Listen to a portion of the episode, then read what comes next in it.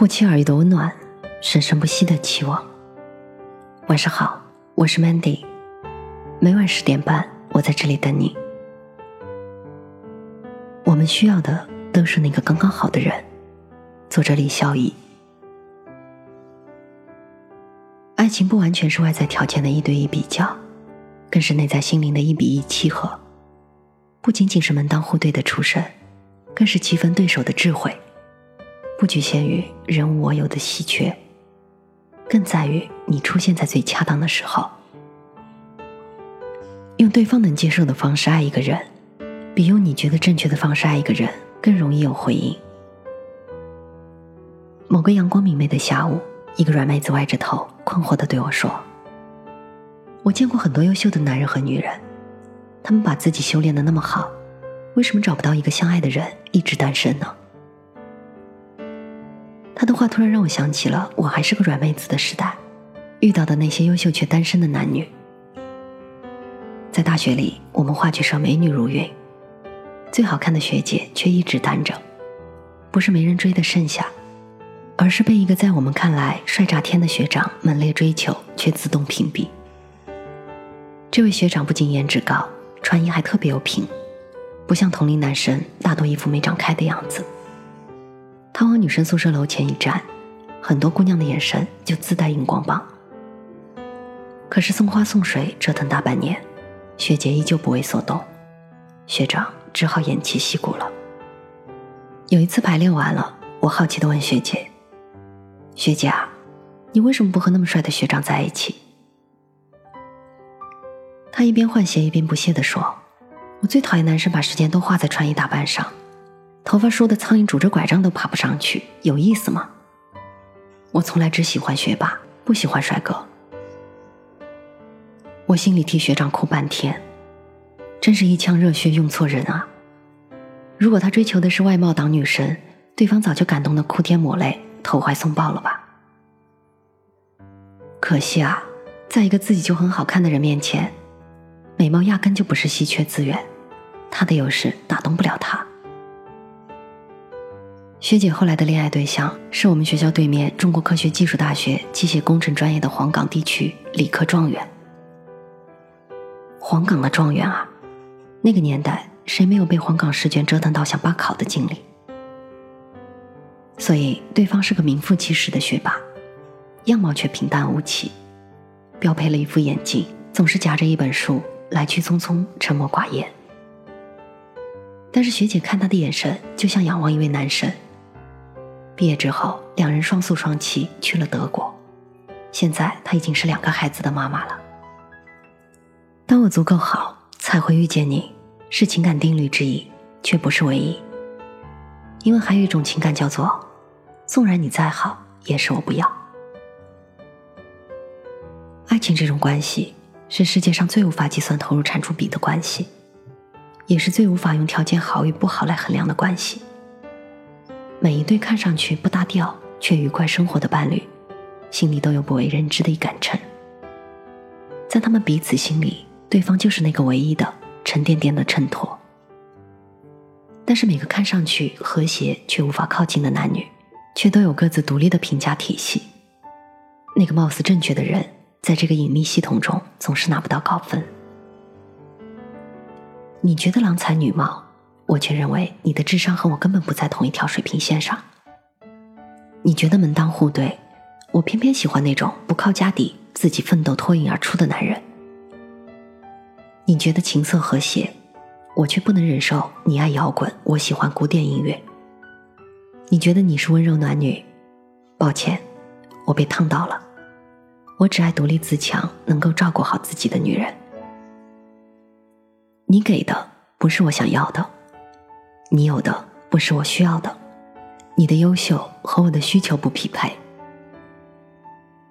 蒋经国曾经爱上戏曲名伶顾振秋，为了追求她，他情愿做个超级粉丝，不仅在永乐戏院包下 VIP 专座，更是每出戏结束都会以款待剧院的名义设宴招待，甚至他认真动了离婚娶她的念头。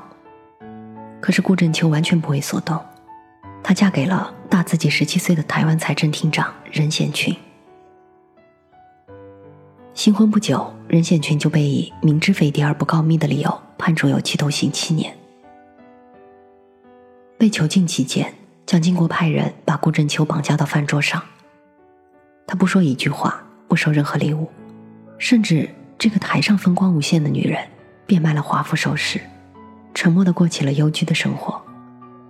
只是在每个探监的日子，风雨无阻的去探望监狱的丈夫，除了给他送饭，几乎足不出户。直到蒋经国失去打扰她的兴趣，直到丈夫出狱。蒋经国的财富、地位和爱情，在顾振秋面前完全无效。在戏子无情的定论中，他也是个异教徒。他并没有爱上那个看上去条件那么好、几乎可以给他一切的男人，而是选择了他内心真正热爱的男人。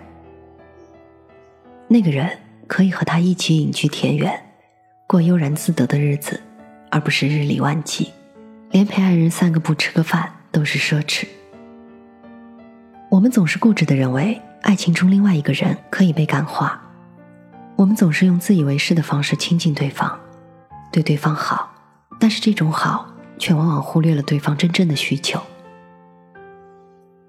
渴望陪伴的人，你给他住再好的房子，银行卡里有再多的数字，都不足以抚慰一个人的孤独。喜欢奢侈的人，给他你全部的热情、关爱。和疼惜，都抵不上别人一件名贵的礼物。向往自由的人，给他最紧贴的拥抱和最密不透风的爱护，只会让他像掌心里握得太紧的沙子一样迅速的逃离。把事业视为生命的人，痴缠的要求和需要小心伺候的公主病，是他永远担负不起的负担。所以说，我们需要的都是那个刚刚好的人。他或许没有别人体贴，却给了我渴望的自由；他或许没有别人富有，却给了我足够的爱与尊重；他或许没有别人美貌，却给了我最踏实的拥抱；他或许没有别人的细腻，却给了我坚定的依靠。爱情不完全是外在条件的一对一比较，更是内在心灵的一比一契合。不仅仅是门当户对的出身，更是棋逢对手的智慧。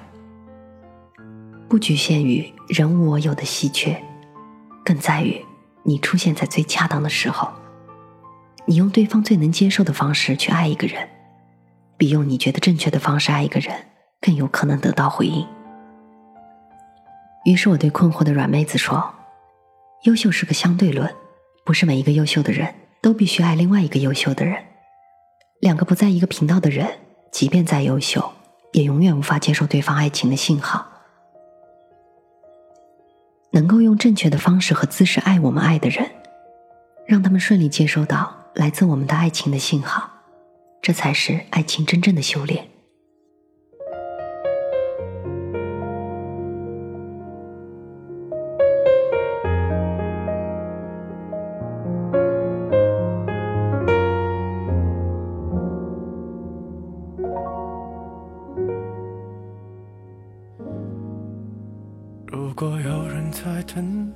拨弄她的头发，思念刻在墙和瓦。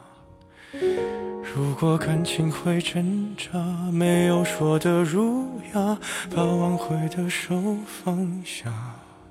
镜子里的人说假话，违心的样子你决定了吗？装聋或者作哑。要不我先说话。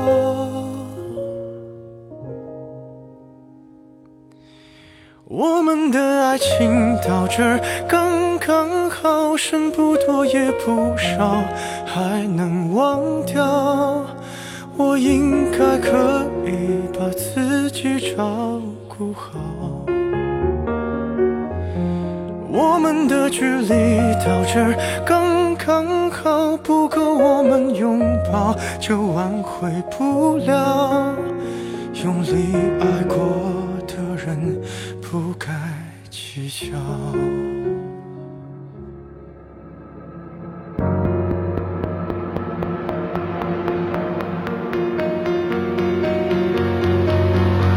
是否要逼人弃了家亮出一条伤疤不堪的根源在可是感情会挣扎，没有别的办法，他劝你不如退下。如果分手太复杂，流浪的歌手会放下吉他。故事要美，必须藏着真话。的爱情到这儿刚刚好，剩不多也不少，还能忘掉。我应该可以把自己照顾好。我们的距离到这儿刚刚好，不够我们拥抱就挽回不了。用力爱过的人该计较。我们的爱情到这刚刚好，再不争也不吵，不必再煎熬。你可以不用记得我的好。我们的流浪到这刚刚好，趁我们还没到天涯海非要去那座城堡。天空有些暗了，暗的刚刚好，我难过的样子就没人看到。你别太在意我身上的记号。